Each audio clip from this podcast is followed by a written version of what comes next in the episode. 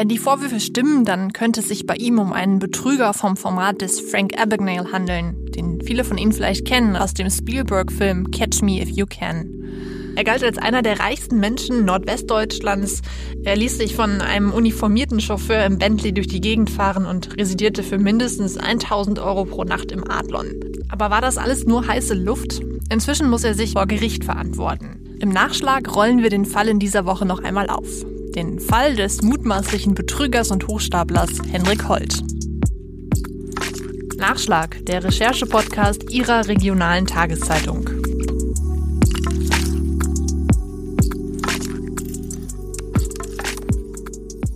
Hallo und herzlich willkommen zu diesem Nachschlag. Mein Name ist Luisa Riepe und ich stelle Ihnen hier immer ein Thema aus unserem Wochenendprogramm näher vor.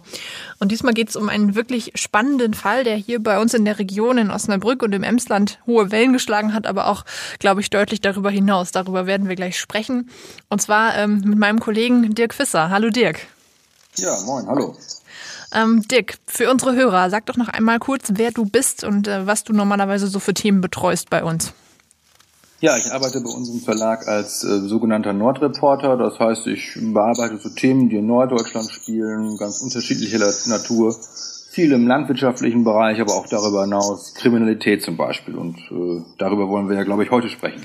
Ja, der Mann, äh, über den wir hier sprechen, der soll tatsächlich auch ein Betrüger sein, ein mutmaßlicher Betrüger, kann man an der Stelle sagen. Ähm, vielleicht kannst du uns schon mal ein paar Worte zu ihm sagen. Wer ist Henrik Holt? Wir haben eigentlich zwei Varianten von Henrik Holt, auf die wir gucken müssen. Wir haben die eine, die spielt vor dem 20. April und die andere, äh, die spielt danach. Und die Frage ist jetzt eigentlich, ja, was, äh, welche ist die, wenn man das so nennen möchte, richtigere? Hm, die Variante vor dem 20. April sieht so aus, dass wir es hier mit einem äh, international erfolgreichen Windkraftunternehmer aus dem Emsland zu tun haben, gerade mal kaum 30, ja, und laut eines Wikipedia-Eintrags, den es gab, einer der reichsten Norddeutschen. Hendrik Holt stammt aus Haselünne. Die Stadt mit knapp 13.000 Einwohnern liegt im niedersächsischen Emsland, nur unweit der holländischen Grenze. Haselünne bezeichnet sich selbst nicht nur als Hansestadt, sondern auch als Kornstadt, wegen der alkoholischen Getränke, die hier hergestellt werden. Ansonsten ist die Wirtschaft vor allem geprägt von mittelständischen Unternehmen. Haselünne ist außerdem ein staatlich anerkannter Erholungsort.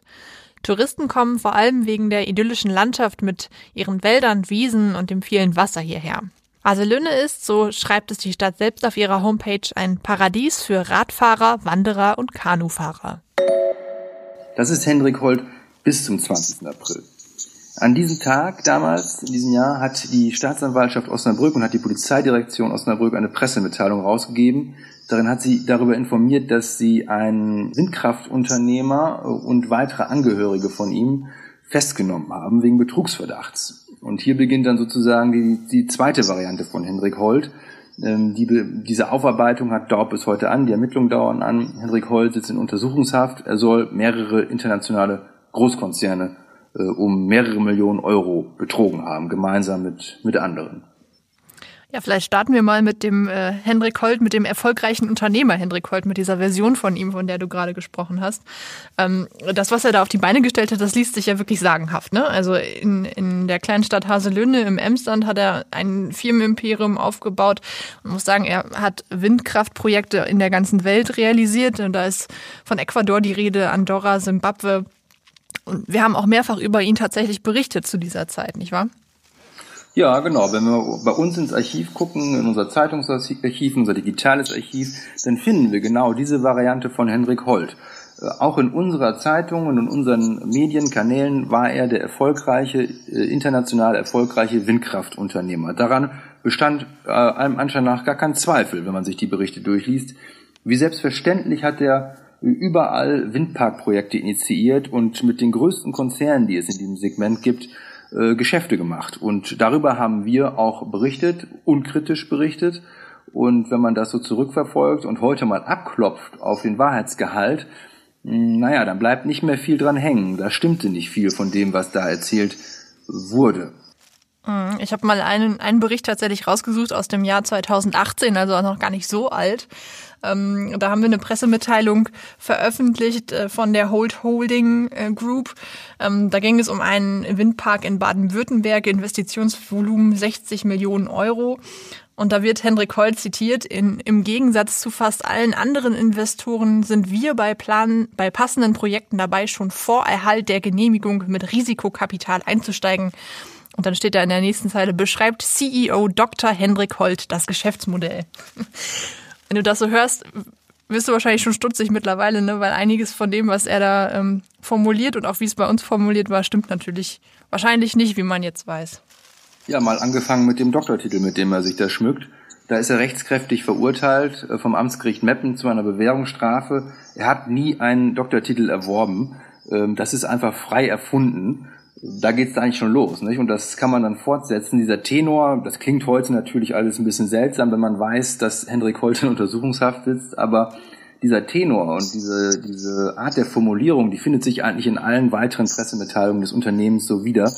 Also wenn man das nochmal zusammenfasst, wir sehen Chancen da, wo andere weggucken. Ja? Also hm, wir müssen uns ja vor Augen halten, du sagtest 2018, da stammt diese Pressemitteilung her. Zu diesem Zeitpunkt lag der Windenergiemarkt am Deutschland, in Deutschland so ziemlich am Boden. Äh, es gab kaum Ausbau. Äh, aus, aus verschiedenen Gründen ähm, wurden kaum noch Windräder aufgebaut. Nur einer stach eigentlich mit positiven Meldungen immer wieder hervor. Das war Hendrik Holt, der junge Unternehmer aus dem Emsland, der sogenannte Frühphaseninvestor. Der hat es doch irgendwie geschafft, hier Projekte zu realisieren. Zu realisieren, da muss man vielleicht einschränken, ähm, er hat sie, hat es geschafft, sie, sie einzutüten. Ja? Gebaut wurden die, alle diese Projekte bis auf ein einziges nicht.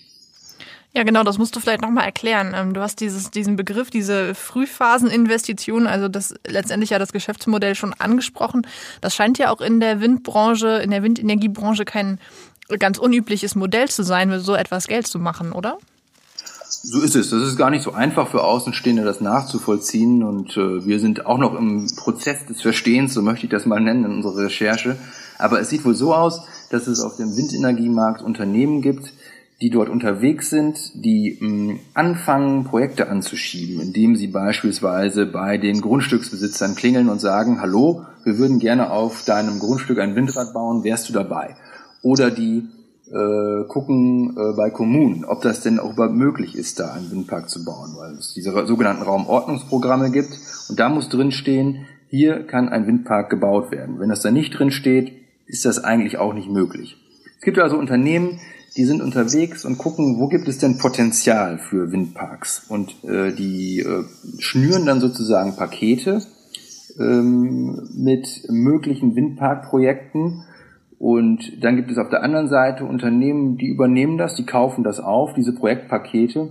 Und je höher das Risiko ist, dass aus diesem Projektpaket nichts wird, desto äh, niedriger ist letztlich auch der Preis, den ich zahle. Je höher die Wahrscheinlichkeit ist, dass es was wird, desto höher der Preis.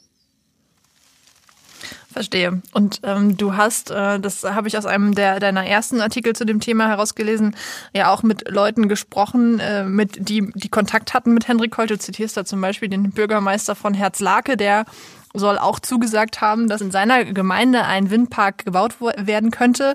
Ähm, das stimmte aber gar nicht. So ist es. Ähm, da sind wir jetzt bei äh, dem Henrik Holt nach dem 20. April, nach der Veröffentlichung, der Veröffentlichung dieser Pressemitteilung da äh, Land auf Land ab und vor allen Dingen in Niedersachsen ähm, wurden da Leute kontaktiert von Ermittlungsbehörden, aber auch von äh, möglichen oder von tatsächlichen Geschäftspartnern von Hendrik Holt und wurden gefragt, haben Sie da diese Unterschrift geleistet? Bei dem Bürgermeister, den du da zitierst, geht es um Unterschriften auf Dokumenten, auf denen er zugesichert haben soll, dass in seiner Kommune äh, Platz ist für einen Windpark und die Kommune dem auch positiv gegenübersteht, so ein Projekt. Das Problem daran ist, nach Aussage des Bürgermeisters, so ein Schreiben hat er nie unterschrieben. Ähm, die Unterschrift ist zwar von ihm, aber das Dokument hat er nie unterschrieben. Wo stammt die Unterschrift her? Haben wir natürlich den Bürgermeister gefragt. Nun ja, bei so Kommunalbeamten ist es so, wenn man die mal googelt, da findet man im Internet eigentlich relativ schnell äh, Dokumente mit Unterschriften von denen. Steht also der Verdacht im Raum, dass irgendjemand, in dem Fall aus dem Umfeld von Hendrik Holt, diese Unterschrift einfach kopiert und unter ein anderes Dokument ja, geklebt hat, wenn man so möchte.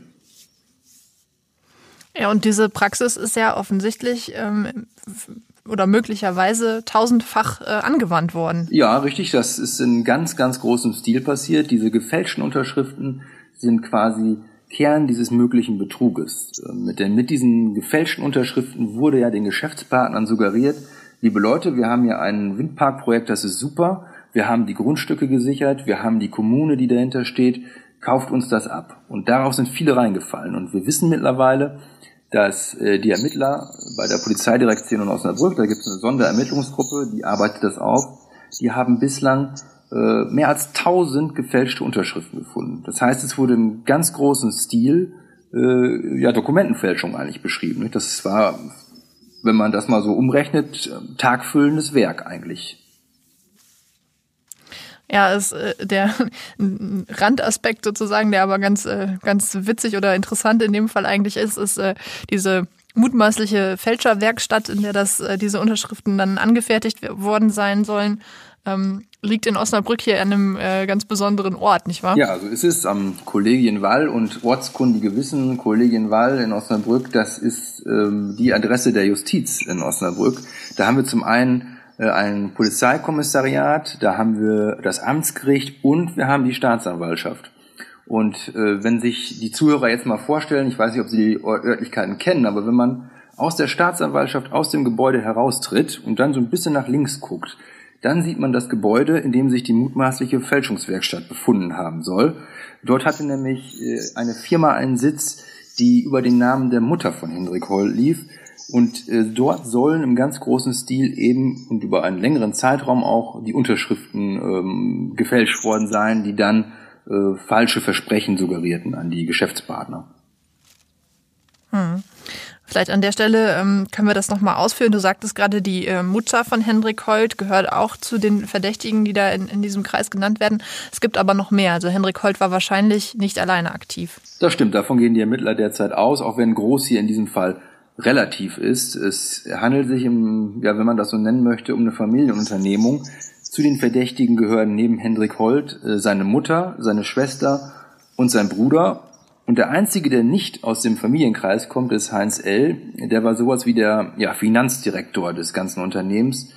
Ähm, das ist der einzige, der äh, kein, äh, kein Mitglied der Familie Holt ist. Ansonsten haben wir hier nur Familienmitglieder Holt unter den Verdächtigen. Wenn man mal so ein bisschen vergleicht, ja, ähm, normalerweise in anderen Kontexten würde man von Familienclan-Kriminalität sprechen. Das haben wir hier im weiteren Sinne auch. Wir haben hier eine eine kleine Gruppe, die sich komplett nach außen hin abgeschottet hat und da offenbar so ihr Ding durchgezogen hat. Ne? Wir wissen ja mittlerweile, dass einige dieser Vorwürfe auch durchaus korrekt sind, die gegen die Familie erhoben äh, äh werden, korrekt zu sein scheinen, denn die Mutter und die Schwester haben beide Geständnisse abgelegt ähm, und sind deswegen auch nicht mehr in Untersuchungshaft, sondern unter Auflagen bis zu einem möglichen Prozess dann erstmal frei. Äh, Im Gefängnis sitzen noch Hendrik Holt, sein Bruder und Heinz L. Der wurde ja am 20. April im Gegensatz zu den anderen Familienmitgliedern nicht direkt festgenommen, sondern erst später im Libanon aufgegriffen, dort festgenommen und dann jetzt vor kurzer Zeit nach Deutschland abgeschoben und sitzt dann jetzt auch hier in Untersuchungshaft. Ja, diese ähm, Episode im Libanon, finde ich, ähm, zeigt auch eigentlich nochmal ganz gut, wie, wie groß aufgestellt dieses ganze Projekt eigentlich war. Ne? Also das muss man vielleicht dazu sagen. Äh, die Hold Holding hatte letztendlich wahrscheinlich eine Zweigstelle im Libanon. Ist das richtig? Davon ist wohl auszugehen. Ähm, und die Ermittler ähm, hegen den Verdacht, dass sich die Beschuldigten ähm, absetzen wollten. Die wollten aus Deutschland nach Kenntnis der Ermittler äh, flüchten. Und das mögliche Zielland war eben der Libanon. Hier hatte man eine ähm, Firmenniederlassung und hier wurde dann ja auch letztlich dann Heinz L. festgenommen. Ähm, und die Ermittler gingen eben davon aus, bis kurz vor dem Zugriff am 20. April, äh, dass den die Beschuldigten wohl in diesem Fall entwischen könnten. Kam dann nicht so, weil man sie dann doch äh, alle in Deutschland noch angetroffen hat. Aber der Fluchtplan, der, der scheint existiert zu haben. Ja, davon geht zumindest die Staatsanwaltschaft aus. Wie ist die, ähm, diese ganze mögliche Betrugsmaschinerie denn letztendlich überhaupt aufgeflogen? Das ist noch nicht so ganz klar. Also was wir mittlerweile wissen durch unsere Recherchen ist, dass relativ früh die Ermittler wussten und die Polizei wusste, dass da gefälschte Unterschriften äh, im Umlauf sind. Eine Kommunalbeamtin aus dem Landkreis Kloppenburg war es, glaube ich, ähm, die ist darauf aufmerksam geworden, dass von ihr gefälschte Unterschriften oder eine gefälschte Unterschrift kursiert und die hat dann Anzeige erstattet. Diese eine Anzeige hat quasi diese ganzen Ermittlungen, die dann in diesen spektakulären, in diesen spektakulären Festnahmen äh, losgetreten. Also nicht die Konzerne oder so, ist denen, ist denen ist nicht aufgefallen, dass die da mit einem möglichen Betrüger zusammenhängen, äh, zusammenarbeiten, sondern einer Kommunalbeamtin hier aus unserer Region. Das ist insofern auch erstaunlich, als dass diese ganzen Verträge, die Henrik Holt und Co. mit diesen Energiekonzernen äh, abgeschlossen haben, da waren teure Anwaltskanzleien im Spiel, die auch nochmal drauf geguckt haben. Ähm, und keinem ist aufgefallen, dass die da mit einem mutmaßlichen Betrüger zu tun haben. Ja, und letztendlich äh, hat sich ja offensichtlich auch niemand gewundert, wie du sagst, dass äh, keines der Projekte letztendlich realisiert worden ist. Liegt das einfach daran, dass diese Projekte sozusagen so, so langfristig geplant sind? Ja, wie heißt es immer so schön, im Nachgang ist man immer schlauer. Ne? Und wenn man ähm, vor dem 20. April nach Hendrik Holt gegoogelt hat, dann fand man nur diese Erfolgsgeschichte. Man fand unsere Artikel, man fand Artikel vom Handelsblatt und von anderen Medien. Man fand diese Pressemitteilung der Holt Holding und Pressemitteilungen von seinen Geschäftspartnern, in denen immer stand, wie toll das alles ist, was da gemacht wird und wie groß das ist. Also im Rückblick wissen wir natürlich, da ist vermutlich nicht viel dran, was da behauptet wurde. Aber zum damaligen Zeitpunkt war das so wohl nicht abzusehen. Und wir müssen ja auch bedenken, dass äh, wir es hier mit einer Hochstapelei zu tun haben. Ähm, also auch ähm, offenbar viel dafür getan wurde, um diesen Anschein des erfolgreichen Geschäftsmanns aufrechtzuerhalten. Wir hatten gerade schon mal über den gefälschten Doktortitel gesprochen. Das spielt da sicherlich eine Rolle. Genauso wie aber auch die, ähm, diese Zeitungs- und Medienartikel, in denen er so positiv dargestellt wurde. Also wer sollte A, wirklich ahnen, dass man es da mit einem möglichen Betrüger zu tun hat? Rückblickend können wir natürlich sagen, ja Mensch, hätte man hätte auffallen können, aber äh, zum damaligen Zeitpunkt schwierig. Ja, auch das ganze Auftreten, denke ich, ist Henrik Holt, ne? wenn man, wenn man Bilder von ihm sieht, wenn man äh, seinen Fuhrpark gesehen hat, der ist ja letztendlich beschlagnahmt worden von der Polizei, deswegen weiß man, dass da einige Bentleys drin standen zum Beispiel. Ähm, ja, die Familie hat offenbar durchaus in Luxus gelebt. Ne? Da wurden mittlerweile äh, drei Bentleys ähm, versteigert von der Staatsanwaltschaft mit dem Ziel, eben den Opfern, diesen äh, drei bis fünf Energiekonzernen, das ist noch nicht so ganz klar, Wer sind die Opfer des mutmaßlichen Betrügers Hendrik Holt? Die Staatsanwaltschaft Osnabrück geht davon aus, dass insgesamt fünf Unternehmen von der Tätergruppierung um Holt geschädigt wurden. Bislang war bereits bekannt, dass Holt die Energiekonzerne CEZ aus Tschechien und SSE aus Schottland sowie Enel aus Italien um insgesamt mehr als 10 Millionen Euro betrogen haben soll. Jetzt lässt sich auch ein weiteres mögliches Opfer benennen. Der Energieriese RWE aus Essen. Holt hatte laut eigener Homepage Geschäftsbeziehungen mit dem Windparkentwickler Vortex aus Kassel. Der wurde 2018 von E.ON übernommen, bevor das Unternehmen seine ganze Energieerzeugungssparte an RWE abgab. Der Konzern bestätigte unserer Redaktion inzwischen, es besteht ein Joint Venture mit der Holt Holding. Weitere Informationen wollte der Konzern aber nicht machen. Die Staatsanwaltschaft Osnabrück sagt, die Höhe der entstandenen Schäden steht noch nicht fest ähm, den Opfern ja, sowas wie eine Schadenswiedergutmachung zukommen zu lassen. Ne? Das, auch die Villa ist beschlagnahmt worden der Familie in Bakrum äh, und andere Luxusprodukte, Uhren, Handtücher, Schmuck, all das ist beschlagnahmt und ja, wird jetzt wohl zwangsläufig dann irgendwann mal ähm, versteigert werden von der Justiz. Ja, diese ganze ähm, der ganze Fall gipfelte ja so ein bisschen ähm, in dieser spektakulären Verhaftung ähm, im Adlon in Berlin, von der du ja auch geschrieben hast. Ähm, kannst du die Szene noch mal ein bisschen schreiben? Was wissen wir darüber? Wie ist das da abgelaufen? Ja, also die Ermittler waren, das hatte ich ja gerade schon angedeutet, ähm, Holt und Co. schon ziemlich lange auf den Fersen und ähm, wussten also dann zu einem gewissen Zeitpunkt eigentlich müssten sie gewusst haben, wo er sich denn immer so aufhielt. Ähm, er war noch recht untriebig auf den letzten Metern vor der Festnahme. Er war auf der Münchner Sicherheitskonferenz, er war in Simbabwe äh, und hat dann ähm, ja mehr oder minder in Deutschland vor allen Dingen im Adlon ähm, gewohnt, äh, in der Brandenburg Suite, so heißen die Räumlichkeiten, in denen er da abgestiegen ist. Und dahin haben ihn dann die Ermittler auch angetroffen und festgenommen. Er wurde da also in Handschellen rausgeführt ähm, am, am Zeitpunkt seiner Festnahme. Sein Wohnort eigentlich war zuletzt Andorra. Dort hatte er seine Meldeadresse und von dort ist es ihm auch irgendwie gelungen, trotz Pandemie äh, per Auto äh, zurück nach Deutschland, zurück nach Berlin zu kommen. Und hier haben dann die Ermittler zugeschlagen, eben wohl auch, um zu verhindern, zum einen, dass er flieht, er und seine Komplizen, zum anderen aber auch, um zu verhindern, dass möglicherweise noch größerer Schaden entsteht. So hatten es die Ermittler damals mitgeteilt. Stand wohl zu befürchten, dass es noch zu einem weiteren Vertragsabschluss kommt oder weitere Geldsummen überwiesen werden und damit noch größerer Schaden entsteht als bislang ohnehin schon. Ja, und diese Festnahme im Adlon ist, äh, glaube ich, dann auch der Punkt, wo wir letztendlich darauf aufmerksam geworden sind, was, was wir da eigentlich für einen Fall bei uns im Verbreitungsgebiet haben, oder? So ist es. Ähm, am 20. April, wie gesagt, war die Pressemitteilung. Die Festnahme war schon ein paar Tage davor. Aber am 20. April kam diese Mitteilung der Ermittler und zumindest für Kenner ähm, ließ die eigentlich keinen Zweifel daran, ähm, um wen es sich da handelte. Die Ermittler sprachen da von einer Familie aus dem Emsland, äh, die in Windkraftgeschäften äh, unterwegs war. Naja, wer äh, sich so grob auskannte und die auch unsere Berichterstattung verfolgt hat, der wusste natürlich, um wen es sich dabei handelte. Und ziemlich vielen und auch uns ist es natürlich da wie Schuppen von den Augen gefallen. Und das war auch so der Ausgangspunkt quasi für unsere Recherchen, ja, die ja letztlich bis heute auch andauern. Genau, sie dauern bis heute an. Ähm, jetzt erst vor kurzem tatsächlich hat Henrik Holt das erste Mal vor Gericht gestanden wegen der Vorwürfe, die da gegen ihn erhoben wurden. Und du warst auch dabei. Eigentlich hätte er schon im Frühjahr vor Gericht erscheinen müssen beim Amtsgericht Meppen. Die Staatsanwaltschaft hatte ihn angeklagt wegen seines falschen Doktortitels. Das Verfahren ist seinerzeit aber geplatzt wegen der Corona-Pandemie. Ähm, war dann ja letztlich auch hinfällig. Holt wurde festgenommen im späteren Verlauf. Und jetzt hatten wir eben vor einigen Tagen, vor einigen Wochen diesen ja, vergleichsweise kleinen Prozess vor dem Amtsgericht Meppen. Der erste äh, öffentliche Auftritt von Henrik Holt nach seiner Festnahme. Da ging es um, wenn man das mal vereinfacht sagen will, um nicht bezahlte Rechnungen, also Dienstleister, die in seinem Auftrag oder im Auftrag seiner Kunden unterwegs waren und denen Holt eigentlich noch Geld schuldete, äh, die das Geld aber nicht bekommen haben, insgesamt um einen mittleren äh, sechsstelligen Betrag, wenn man das mal zusammenrechnet. Und deswegen stand er jetzt vor Gericht und hat dort die Vorwürfe auch bestritten in diesem Kontext, wurde aber nichtsdestotrotz zu einer Gefängnisstrafe verurteilt. Was mich in dem Zusammenhang noch interessieren würde von, von dir jetzt als Beobachter, wie war denn das Auftreten von Henrik Holt im Prozess?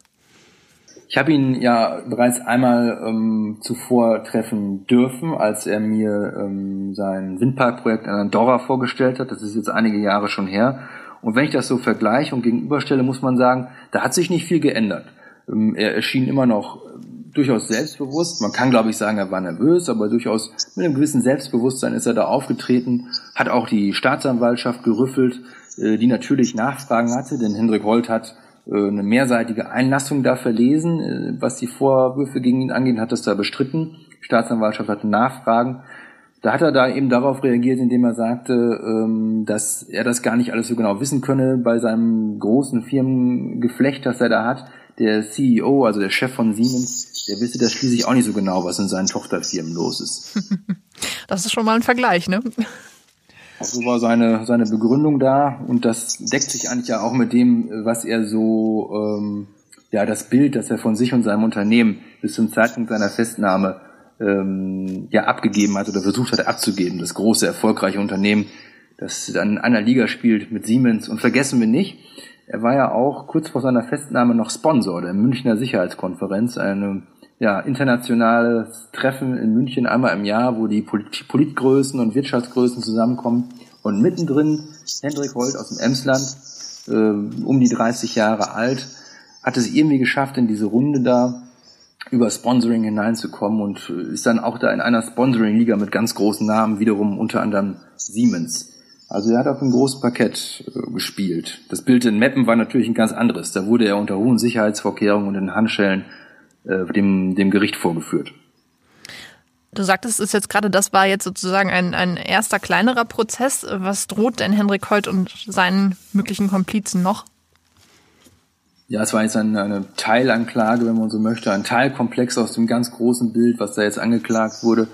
In der Hauptsache geht es ja eigentlich darum, dass ähm, Holt und seine Mitstreiter mehrere Energiekonzerne betrogen haben sollen. Um, um eine Summe von weit über 10 Millionen Euro, ähm, wenn man das alles so, so addiert. Und ähm, sind die Vorwürfe lauten auf Banden und gewerbsmäßigen Betrug. Und wenn sich das so alles bestätigt, dann droht denen eine mehrjährige Haftstrafe. Ähm, die werden dann aller Voraussicht nach, wenn sich das so bestätigt, für mehrere Jahre ins Gefängnis müssen. Ja, und das wäre dann tatsächlich äh, ein ziemlich jähes Ende eines sehr, zumindest dem Anschein nach sehr erfolgreichen ähm, Geschäftsmodells. Ähm, mich würde jetzt zum Abschluss nochmal interessieren, die, das hatten wir vorhin schon mal kurz am Rande angesprochen, aber was mich natürlich umtreibt bei dem Fall ist die Frage, wie konnte das so lange gut gehen? Tja, gute Frage. Und äh, das fragen sich, glaube ich, auch heute alle die mit ihm irgendwie in Verbindung standen. Und äh, ich glaube, die wenigsten werden darauf noch werden darauf eine Antwort haben. Es ist halt ihm und seiner Familie und seinen Mitstreitern gelungen, die äh, Geschäftspartner durch die Bank zu blenden. Das ist, muss wohl ähm, muss muss ihm auf irgendeine Weise gelungen sein. Er muss auch es muss ihm auch gelungen sein, sämtliche Bedenken beiseite zu wischen. Wir haben natürlich mit vielen Leuten gesprochen, die mit ihm in Kontakt hatten, die mit ihm Geschäfte gemacht haben und eigentlich alle haben dann irgendwann geschildert, dass äh, einer der Standardsätze von Henrik Holt lautete, kein Problem, das schaffen wir. Das ist kein, kein diese Probleme, also ist, Henrik Holt sah da keine Probleme, wo andere Probleme sahen. Er sah eigentlich nur Lösungen, wenn man das mal so rekapituliert. Und er ließ sich eigentlich auch nicht davon aufhalten. Und diese, wenn man so, wenn man das aus mit dem heutigen Wissen betrachtet, diese Geschichte, die er von sich selbst und seinen Firmen da äh, präsentiert hat, die haben eben allzu viele allzu gerne scheinbar geglaubt. Ja, wahrscheinlich äh, ist es tatsächlich so, wie du schilderst. Ne? Zu einem guten Hochstapler gehören wahrscheinlich auch immer gutgläubige Menschen, die demjenigen das dann auch abnehmen. Ja, und er hat es natürlich dann in gewisser Weise auch verstanden, äh, mit diesen ja, gesellschaftlichen Konventionen zu spielen, nicht, die in dieser, die in dieser Branche scheinbar gelten und hat äh, verstanden dadurch, ja, auch da, über, über jeden Zweifel hinweg, ähm, über, oder alle Zweifel auszublenden eigentlich bei seinen Geschäftspartnern, die vielleicht hätten aufkommen können bei genauerer Prüfung dessen, was man da ähm, so anbietet. Denn wenn jetzt ich das mit meinen Recherchen abgleiche, da haben eigentlich andere, zwei Anrufe in aller Regel gereicht, um bei einzelnen Windparkprojekten herauszufinden, da stimmt so einiges nicht. Da äh, sind Leute äh, genannt, die nie irgendwas unterschrieben haben, was sie dann unterschrieben haben sollen. Der extremste Fall sicherlich ist der einer falschen Unterschrift von einer Person, die zum Zeitpunkt, als sie die Unterschrift geleistet haben soll, eigentlich schon längst tot war. Ja, sowas könnte einem auffallen, wenn man die Augen aufmacht und danach fragt. Ja, wobei ich mich, wie gesagt, ich tue mich schwer mit diesem Urteil, denn im Nachhinein sind wir alle schlauer und auch wir sind letztlich drauf hinein äh, hereingefallen. Das muss man uns dann auch ankreiden, müssen wir uns auch ankreiden. Ähm, aber klar, ähm, ich hatte ja bereits gesagt, ich hatte ihn einmal persönlich getroffen, als er mir äh, von seinen Windpark-Visionen für Andorra erzählen wollte. Äh, ich selbst habe da nie darüber berichtet, äh, weil das mir im wahrsten Wort in Spanisch vorkam. Und er konnte mir auch auf mehrfache Nachfrage im Nachgang an das Gespräch nie einen Gesprächspartner in Andorra vermitteln, äh, mit dem man nochmal hätte das Thema vertiefen können. Und mir fiel halt auf, dass dann die Rückfragen, wo denn die Berichterstattung unsererseits bliebe, die wurden zunehmend aggressiver. Und irgendwann hat man dann auch gar nicht mehr auf meine Rückfragen reagiert, wo denn die Ansprechpartner und Telefonnummern blieben. Ja, so lief das seinerzeit. Hm, verstehe. Also ja, ein äh, spannender Fall, so oder so. Ähm, wir werden das, denke ich, weiter beobachten. Du wirst weiter schauen, äh, wie es mit Henrik Holt weitergeht. Und ich glaube, ich kann allen Zuhörer nur noch mal empfehlen, sich da auch auf die vergangene Berichterstattung von dir zu stürzen, denn da sind wirklich einige spannende Details noch mal drin, die wir auch hier im Rahmen des Podcasts, glaube ich, gar nicht ähm, erwähnen können ne, vor dem Hintergrund der, der Kürze der Zeit. Aber da gibt es einiges an Material, was ich nur empfehlen kann. Ja, so einen äh, lang anhaltenden möglichen Betrug in so kurzer Zeit zu erzählen, das ist tatsächlich schwierig. Alles klar. Ja, aber danke trotzdem, Dirk, für den Versuch zumindest. Ich hoffe, es hat unseren Hörern gefallen und wir hören uns beim nächsten Mal. Das war Nachschlag, der Recherche-Podcast zum XL, dem Wochenendspezial von der Neuen Osnabrücker Zeitung, der Schweriner Volkszeitung und des Schleswig-Holsteinischen Zeitungsverlags. Vielen Dank, dass Sie zugehört haben. Wenn Sie mehr über den Fall Holt wissen möchten, kann ich Ihnen nur empfehlen, sich auf den Internetseiten Ihrer regionalen Tageszeitungen danach umzusehen. Dirk Fisser und seine Kollegin Nina Kallmeier haben in den letzten Monaten umfangreiches Material zu dem Thema zusammengetragen. Zuletzt ist ein Interview erschienen von Dirk Fisser mit einer Psychologin, die erklärt, warum wir Menschen so leicht auf Hochstapler hereinfallen. Wenn Ihnen diese Podcast-Folge gefallen hat, Sie Anregungen oder Kritik haben, melden Sie sich gerne bei mir unter podcast.noz.de. Ansonsten freue ich mich sehr, wenn Sie auch nächste Woche wieder dabei sind.